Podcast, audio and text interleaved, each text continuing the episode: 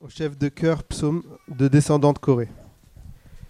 Écoutez ceci, vous tous les peuples, prêtez l'oreille, vous tous les habitants du monde, petits et grands, riches et pauvres. Ma bouche va faire entendre des paroles sages et mon cœur a des pensées pleines de bon sens. J'écoute les proverbes, j'explique mon énigme au son de la harpe. Pourquoi aurais-je peur quand vient le malheur, lorsque je suis entouré par la méchanceté de mes adversaires?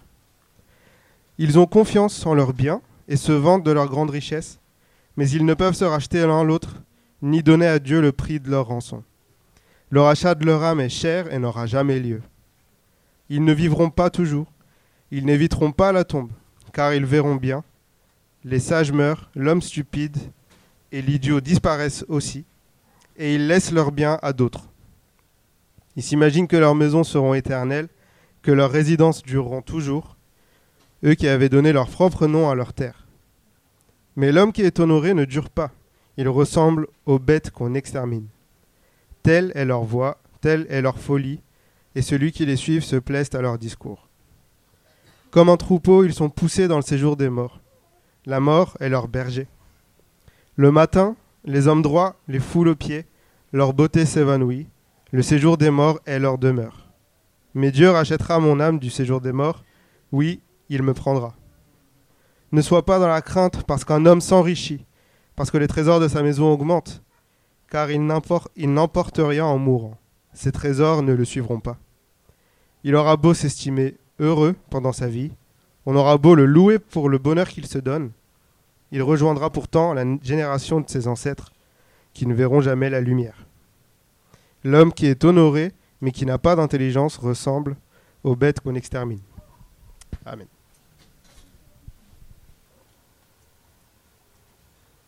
Vais prier pour nous avant euh, l'écoute de la parole de Dieu.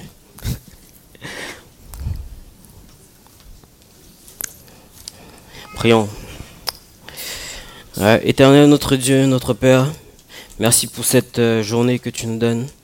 Merci pour la, grâce que nous avons de pouvoir nous, euh, nous rassembler autour de ta parole, autour de toi, pour t'adorer, pour écouter ta parole.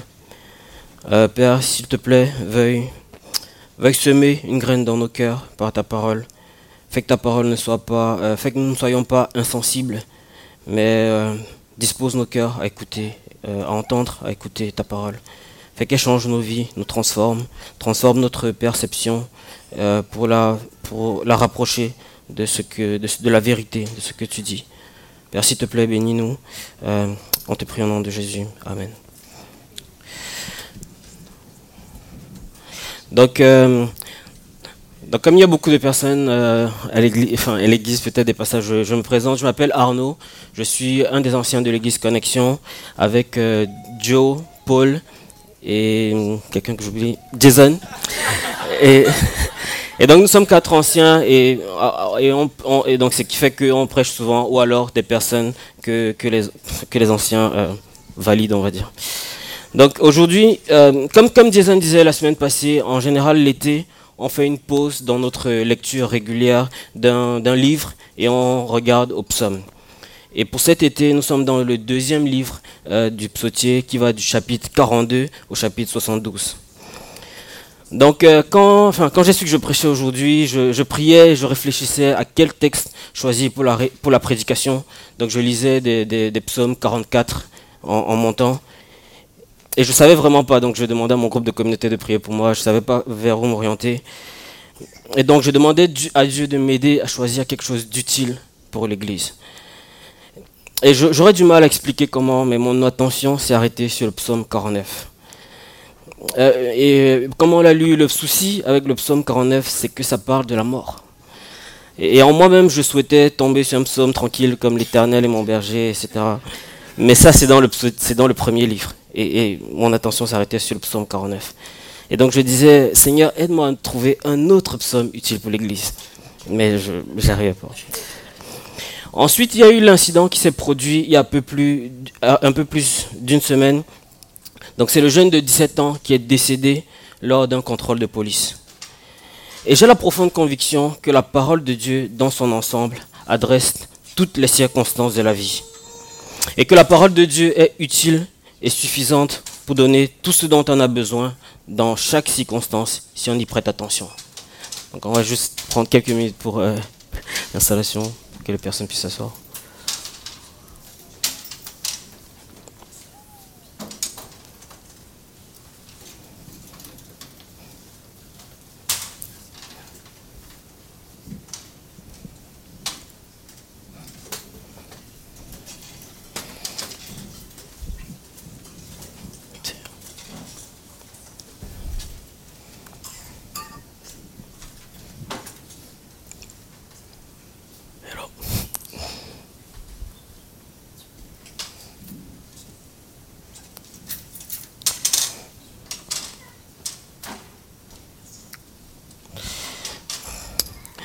Donc comme je disais, suite à, l'incident qui, qui s'est produit un peu plus d'une semaine, donc le jeune de 17 ans qui, qui est décédé lors d'un contrôle de police, et je me disais vers quel bout de la parole de Dieu se tourner dans des circonstances comme celle-ci?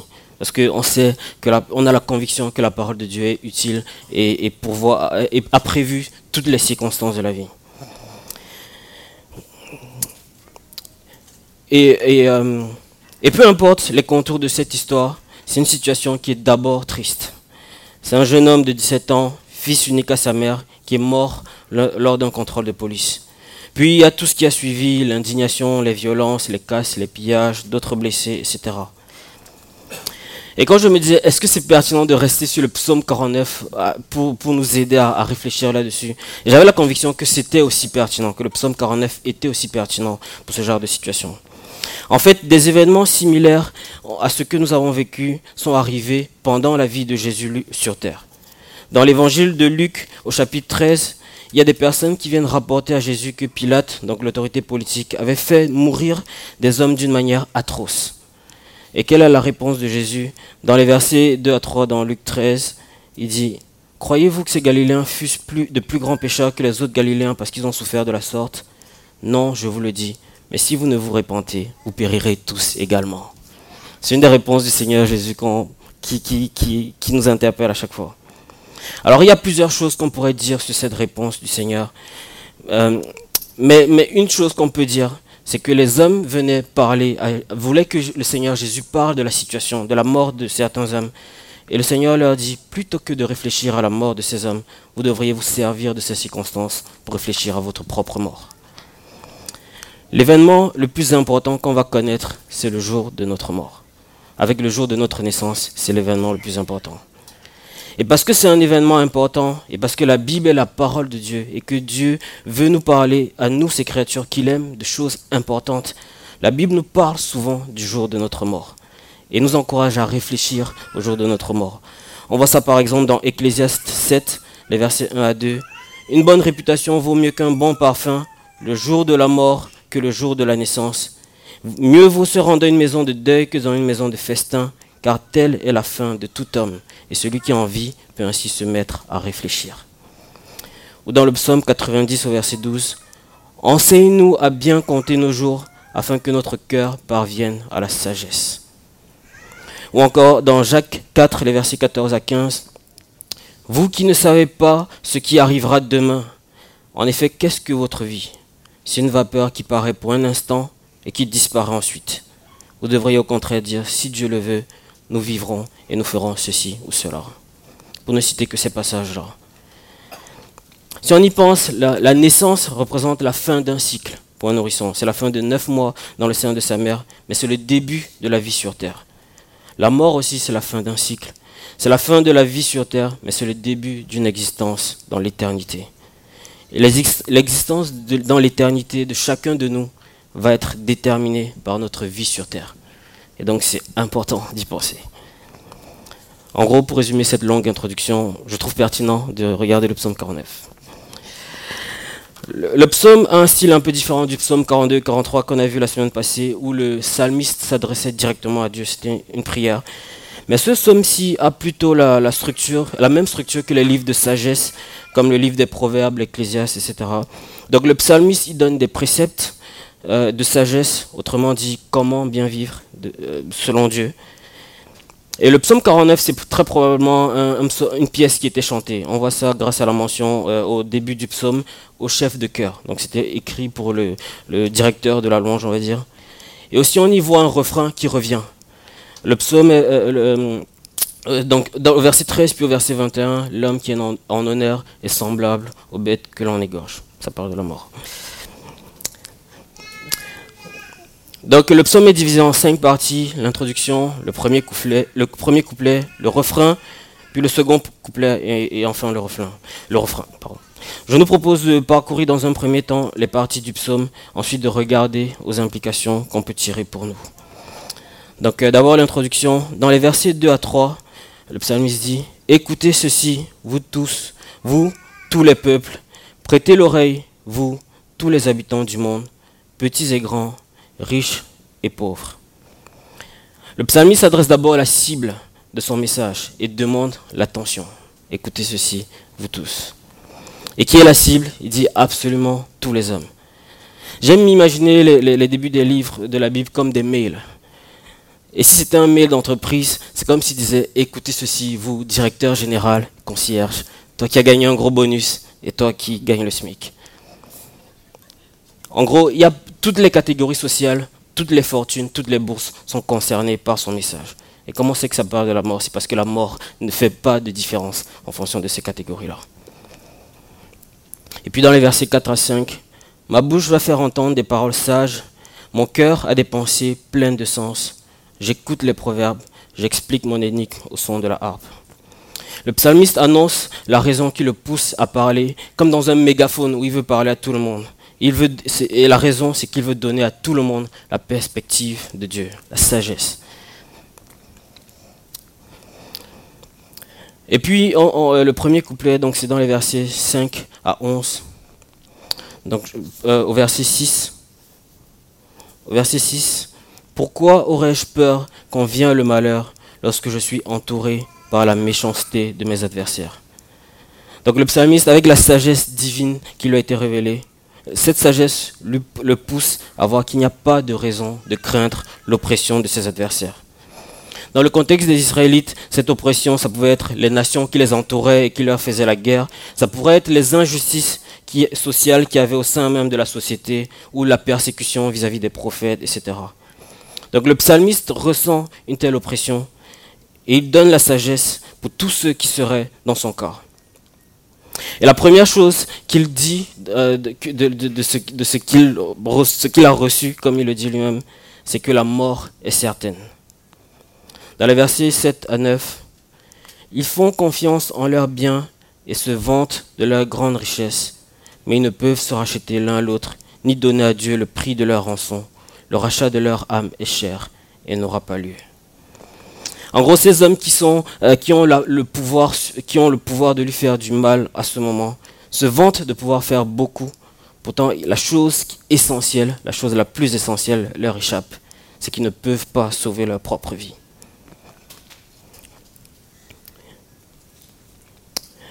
C'est un peu comme un condamné à mort qui est dans le couloir de la mort et qui se vante d'avoir un avantage sur d'autres condamnés à mort. Et qui ne se demande jamais s'il y a un recours, comment il pourrait se préserver sa propre vie. Et puis la, deuxième chose qui montre, après avoir montré que la mort de tous les hommes est certaine, c'est que la mort est universelle. Il n'y a personne qui peut échapper à ces liens. Dans les versets 10 à 11, ils ne vivront pas toujours, ils n'éviteront pas la tombe, car ils le verront bien les sages meurent, l'homme stupide et l'idiot disparaissent aussi. Ils laissent leur bien à d'autres. L'homme stupide et l'idiot disparaissent aussi, je cite. Le psalmiste rappelle la réalité que la mort est universelle et personne ne peut y échapper. Dans les premiers versets, il avait évoqué le statut social ou la fortune, et ici il évoque le niveau de sagesse ou de culture. Personne ne peut échapper au lien de la mort. Mais malgré le, fait que ce soit évident pour tous, il montre que les hommes ne sont pas lucides devant la réalité de la mort. Ou alors ils vivent comme s'ils ne saisissaient pas la, la réalité du fait qu'ils allaient mourir. Au verset 12, ils s'imaginent que leurs maisons seront éternelles, que leurs résidences dureront toujours, ceux qui avaient donné leur propre nom à leur terre. J'ai regardé le sens de l'expression ils s'imaginent dans le langage original L'expression renvoie à une conviction intérieure profonde. Une traduction littérale que j'ai trouvée traduisait l'expression par le mot entraille. D'un sens imagé ou poétique, comme c'est le cas ici, ce serait quelqu'un qui croit profondément à l'intérieur de lui-même. il, montre que les hommes croient profondément à l'intérieur d'eux-mêmes qu'ils ne vont pas mourir. Que leurs biens, leurs investissements seront toujours là.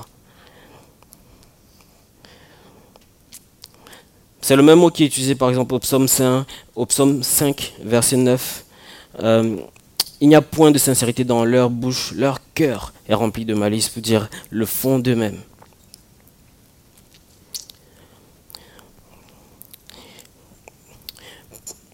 Et, je me dis, des fois, ça, s'applique peut-être à nous. Des fois, on pense aux, anciennes civilisations, comme aux les, grands empires qui ont été avant nous, comme Babylone, et la Grèce, etc. On se dit, oui, c'est passé, mais aujourd'hui, nous, nous sommes un peu plus avancés.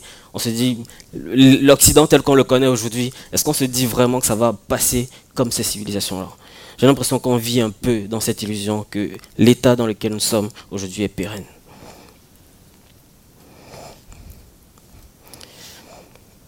Après avoir parlé du fait que les hommes ne sont pas lucides, euh, donc on arrive au refrain qui est justement un appel à la lucidité. Et cette phrase qui a une tournure un peu particulière, on peut, retenir, le fait qu'il il parle aux hommes en leur disant qu'ils ne sont pas plus éternels que les animaux. Au verset 13, mais l'homme qui est honoré ne dure pas. Il ressemble aux bêtes qu'on extermine. Quand on observe les animaux du bétail, l'essence de leur existence, c'est manger, boire, se reproduire, puis manger, boire, se reproduire.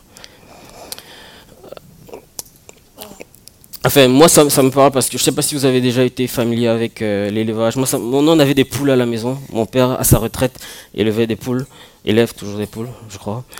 Et, y avait un, un jour, j'étais en vacances au Cameroun, il y avait un coq qui chantait à 4 heures du matin. Et, mon père a dit, Arnaud, il faut le tuer. Bon, je vous épargne les détails, mais mon père m'a dit, attention, tu vas faire du sport. Parce que quand tu entres dans la ferme pour les nourrir, ils viennent vers toi, mais quand tu entres pour les tuer, c'est comme s'ils ressentent. Ils ont un sixième sens, les poules. Bon, je vous épargne les détails, mais il a fini en repas ce jour-là. Dans son appel à la sagesse, le psalmiste appelle tous les hommes à être sobres à ne pas se comporter comme si c'était éternel, mais à considérer qu'ils sont sujets à la mort. Dans son premier couplet, le psalmiste dépeint un paysage sombre. La mort, c'est un événement certain, c'est un événement qui touche tous les hommes, jeunes, vieux, riches, pauvres, sages, euh, pas sages. Il faut en être conscient, en tant que chrétien, il faut, il faut se préparer, même si on n'est pas chrétien d'ailleurs, surtout. Mais le deuxième couplet donne une lueur d'espoir. Le seul espoir compte tenu de cette réalité sombre.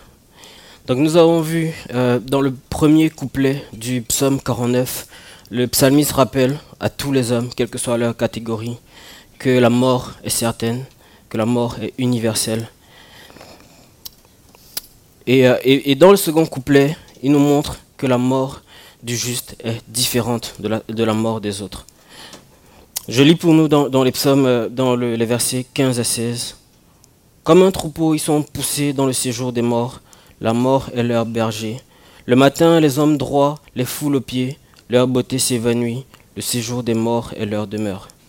Mais Dieu rachètera mon âme du séjour des morts. Oui, il me prendra. Il rappelle encore que la mort entoure les pécheurs. C'est présent dans toute leur vie et c'est leur finalité mais Dieu rachètera l'âme des justes. C'est peut-être l'allusion à la résurrection la plus claire dans l'Ancien Testament. Ensuite, il rappelle dans, les versets d'après que les richesses matérielles qu'on peut amasser sur la terre n'ajoutent rien une fois qu'on se trouve dans la mort. Dans, les versets 17 à 18, ne sois pas dans la crainte parce qu'un homme s'enrichit, parce que les trésors de sa maison augmentent, car il n'emporte rien en mourant ces trésors ne le suivront pas. Et puis dans, la suite, il rappelle que celui qui meurt loin de Dieu est sans espoir.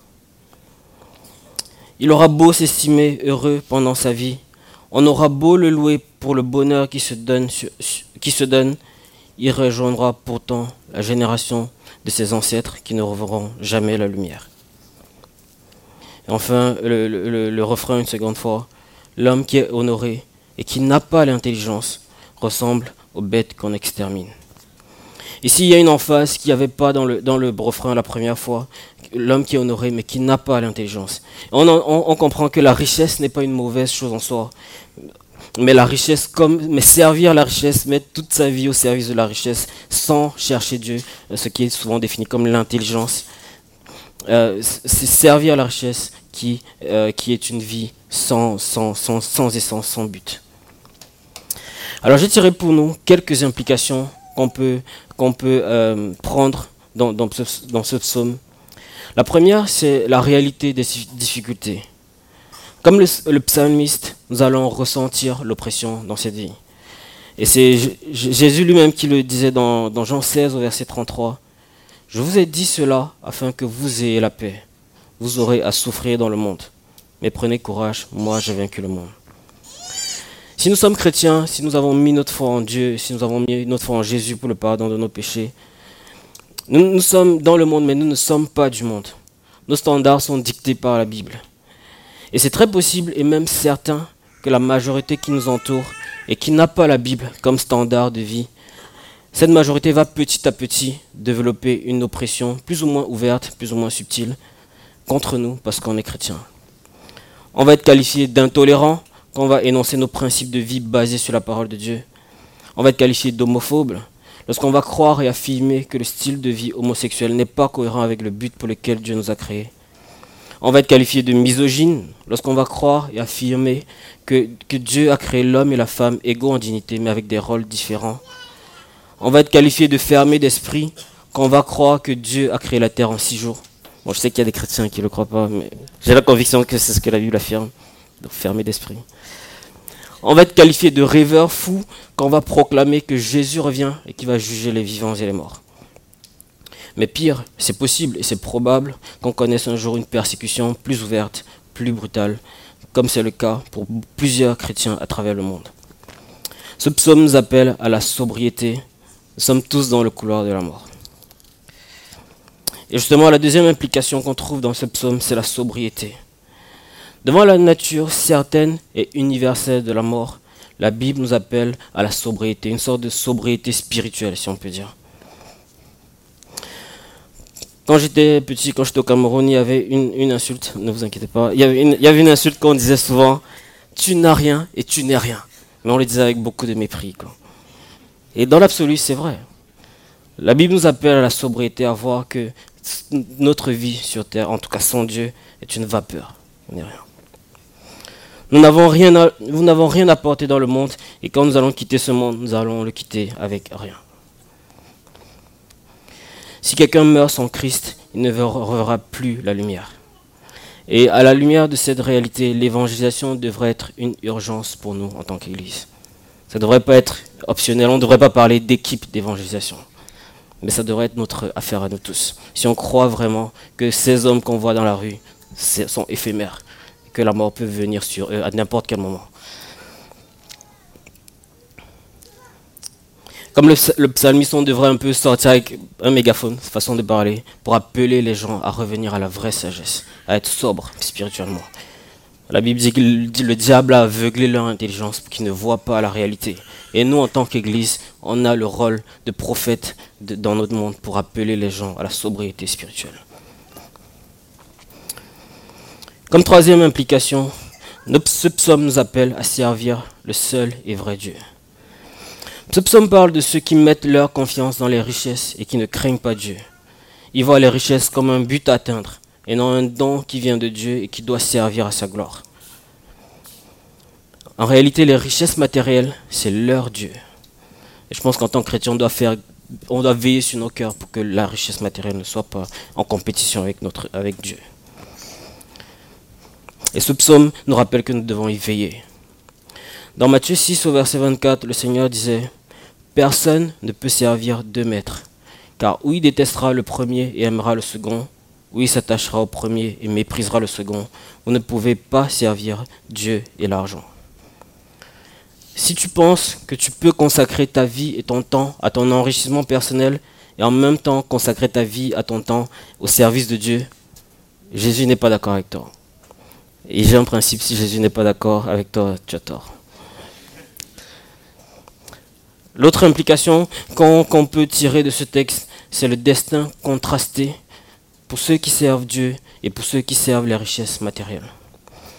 Oui, la mort est universelle, la mort est certaine pour tout le monde, mais notre destin n'est pas pareil dans la mort.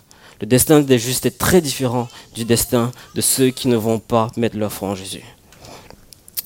La, première chose, c'est que même, ceux qui servent les richesses veulent avoir, veulent certes être connus sur la terre, mais ceux qui mettent leur foi en Jésus sont connus dans le ciel. On voit au psaume 49, euh, dans le verset 12, ils s'imaginent que leurs maisons sont éternelles, que leurs résidences dureront toujours, ceux qui avaient donné leur propre nom à leur terre. Il décrit ceux qui servent les, richesses matérielles, le confort matériel, comme ceux qui veulent une réputation sur la terre. Mais ça, ça, ne les suit pas dans le séjour de la mort. Quand ils s'en vont, il n'y a aucun impact pour eux dans le séjour de la mort. Mais dans, dans, Apocalypse 20, verset 15, on dit Tous ceux qui ne furent pas trouvés inscrits dans le livre de vie furent jetés dans les temps de feu. Même s'ils étaient connus sur la terre, ils n'étaient pas connus dans le ciel. Ils n'avaient pas leur nom inscrit dans le livre de vie. Ce qui est le cas de ceux qui ont mis la foi en Jésus.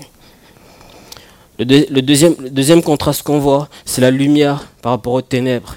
Dans le verset 20, le, le psalmiste disait Ils ne reverront pas la lumière. Il n'y a aucun espoir de revoir la lumière, aucun espoir de, voir quelque chose de bon qui vient de Dieu. Alors que dans Apocalypse 22, verset 5, parlant de ceux qui ont servi Dieu, on dit il n'y aura plus de nuit. Ils n'auront plus besoin de la lumière d'une lampe ni de celle du soleil, parce que le Seigneur Dieu les éclairera. Ils régneront au siècle des siècles. Le troisième contraste qu'on voit, c'est les œuvres. Certaines œuvres sont périssables et n'auront aucun impact, et d'autres œuvres sont éternelles. Laisser une empreinte, un nom connu sur la terre, ou avoir son nom dans le livre de vie. Au verset, 19, au verset 18, le psalmiste disait Leurs trésors ne les suivent pas. Et dans la version Louis II, c'est dit Leurs trésors ne descendent pas avec eux. Pourtant, dans Apocalypse 14, au verset 13, on lit Puis j'entendis du ciel une voix qui disait Écris, heureux les morts qui, meurent dans le Seigneur, et ce dès maintenant. Oui, dit l'Esprit, ainsi se reposent leurs travaux, mais leurs œuvres les suivent. Frères et sœurs, tout ce qu'on fait pour le service du Seigneur va nous suivre dans l'éternité. Ce qu'on fait pour le service du Seigneur va avoir un impact éternel. Ça a l'air de rien sur la terre, mais ça aura un impact pour l'éternité. Alors que les richesses matérielles ont l'air d'être tout sur la terre, mais n'auront aucun impact pour l'éternité. Nos frères et sœurs qui nous servent dans la louange, je pense, nos frères et sœurs qui nous servent dans l'accueil, dans, dans, dans l'intégration, connecte-toi, etc., etc. Toutes ces choses apparemment faibles, apparemment anodines, ont un impact pour l'éternité. Pour terminer, comment réagir devant la mort qui arrive autour de nous? La mort qui arrive autour de nous, c'est un rappel de notre condition en tant qu'humain. Mourir n'est pas seulement la fin, c'est aussi le début d'une longue existence dans l'éternité. Une existence littéralement interminable. C'est à ça qu'il faudrait réfléchir. Si nous sommes chrétiens, nous, sommes réconciliés avec Dieu, ce sera le début d'une vie glorieuse. Et donc nous devons mettre toute notre énergie à servir Dieu. Dans Philippiens 1, l'apôtre Paul disait, Christ est ma vie. En gros, ma vie, c'est rien d'autre que Christ. Et la mort m'est un gain. Ou encore dans le même chapitre un peu plus haut, il disait, j'ai le désir de m'en aller et d'être avec Christ, ce qui de beaucoup est le meilleur. La Bible nous parle que nous, sommes, ne sommes pas à 1000 km du ciel, nous sommes à un clin d'œil, à un instant du ciel. Si nous sommes absents de notre corps, nous sommes présents avec le Seigneur. Par contre, si vous n'êtes pas réconcilié avec Dieu, si vous n'avez pas mis votre foi en Jésus pour le pardon de vos péchés, nous vous en supplions, soyez réconciliés avec Dieu par Jésus. Vous n'avez rien à perdre. De toute façon, vous allez, nous allons tout perdre. Mais vous avez tout à gagner dans cette vie, mais surtout dans celle d'après. Je prie pour nous.